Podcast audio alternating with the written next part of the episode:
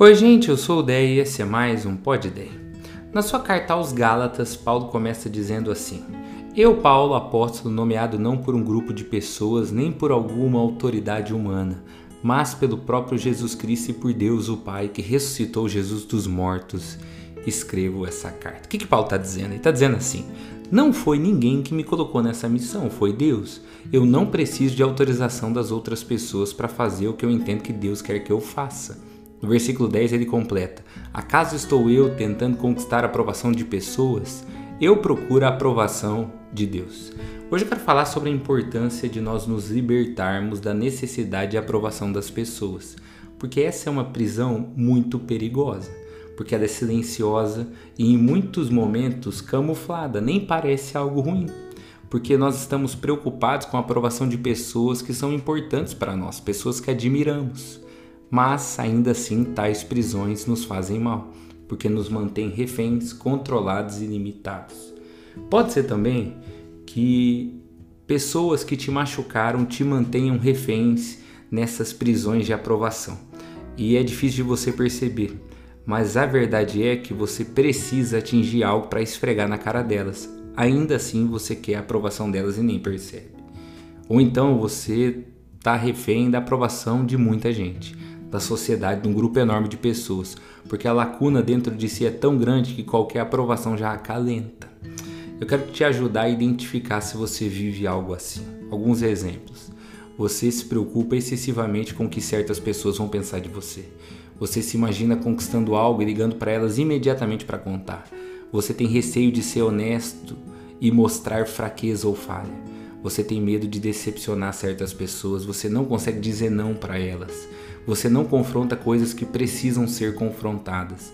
Você permite qualquer coisa que elas digam tome proporções gigantescas dentro de você.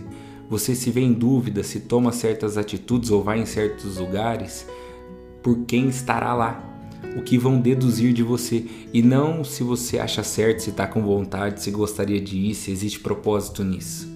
Inclusive, você faz coisas que não quer ou não faz coisas que quer e ainda tem vergonha de explicar a razão para os seus amigos mais próximos, porque você sabe que demonstrará a sua necessidade de aprovação, porque não vai fazer sentido para mais ninguém. Enfim, eu acho que talvez todos nós vivamos essa necessidade em alguma medida. Mas, com a fala de Paulo, a gente aprende onde nós devemos buscar a nossa aprovação: em Deus. Mas com Deus é diferente, porque nós não buscamos a aprovação de Deus para tentar conquistar o amor dele. Nós já somos muito amados e não há nada que nós possamos fazer para sermos mais amados ou menos amados, porque é graça. Um amor incondicional significa que, sob quaisquer circunstâncias, nós já somos amados. É a religiosidade em nós que faz a gente se sentir como preso em liberdade condicional, onde um erro pode nos tirar tudo. É na religiosidade que a gente acha que a salvação é um financiamento. Encontrar Jesus foi a entrada do pagamento e o resto da vida a gente vai pagando essas parcelas com a nossa obediência e perfeição. Isso não é a verdade do Evangelho. Jesus fez por nós, foi um presente. Nós fomos amados antes de tudo e com Deus sabendo de tudo. Eu quero a aprovação de Deus não para que Ele me ame, mas porque Ele me ama e ele sabe exatamente o que faz bem para mim, onde eu posso chegar e onde eu serei útil para o reino dos céus. Imagine que você é um piloto e a torre de controle te avisa para reduzir a velocidade para ter um pouso de sucesso. Não é que a torre de controle é controladora, não é que ela quer que você faça algo para ela te aprovar, é que ela se importa com a sua segurança e com as pessoas que estão contigo. Então a torre de controle está te ajudando. Eu acho que Deus é assim conosco, mas muitas vezes a gente não percebe. Inclusive, ontem eu falei sobre isso no Cine, como o que Jesus fez foi tão perfeito, o sacrifício dele é perfeito, diz a Bíblia, que a gente não precisa adicionar nada. Quando você adiciona algo numa comida já pronta, você não gostou do tempero. Quando você adiciona uma manutenção em algo que já foi corrigido, então você acha que o resultado ainda não está bom. O que Jesus fez por nós foi perfeito. Ele é quem nos garante. Eu confio na performance dele, não na minha. Ele não precisa de mim. Jesus sem mais. É um caminho que eu entro por graça e com gratidão no coração. Então, três conselhos rápidos nesse pode ideia gigante. Primeiro, Busque saber o que Deus acha bom para você e tenha paz nisso. Mas uma observação que Deus é Deus e fala contigo no quarto secreto. Não ache que todo líder religioso que te julga e opina sem mover uma palha para te ajudar é Deus. Deus é Deus, é diferente. Segundo, peça a Deus que te liberte dessa prisão que você julga inofensiva, porque ela não é. Mike Tyson disse que quem é amigo de todo mundo é inimigo de si mesmo. E eu consigo concordar com ele nessa.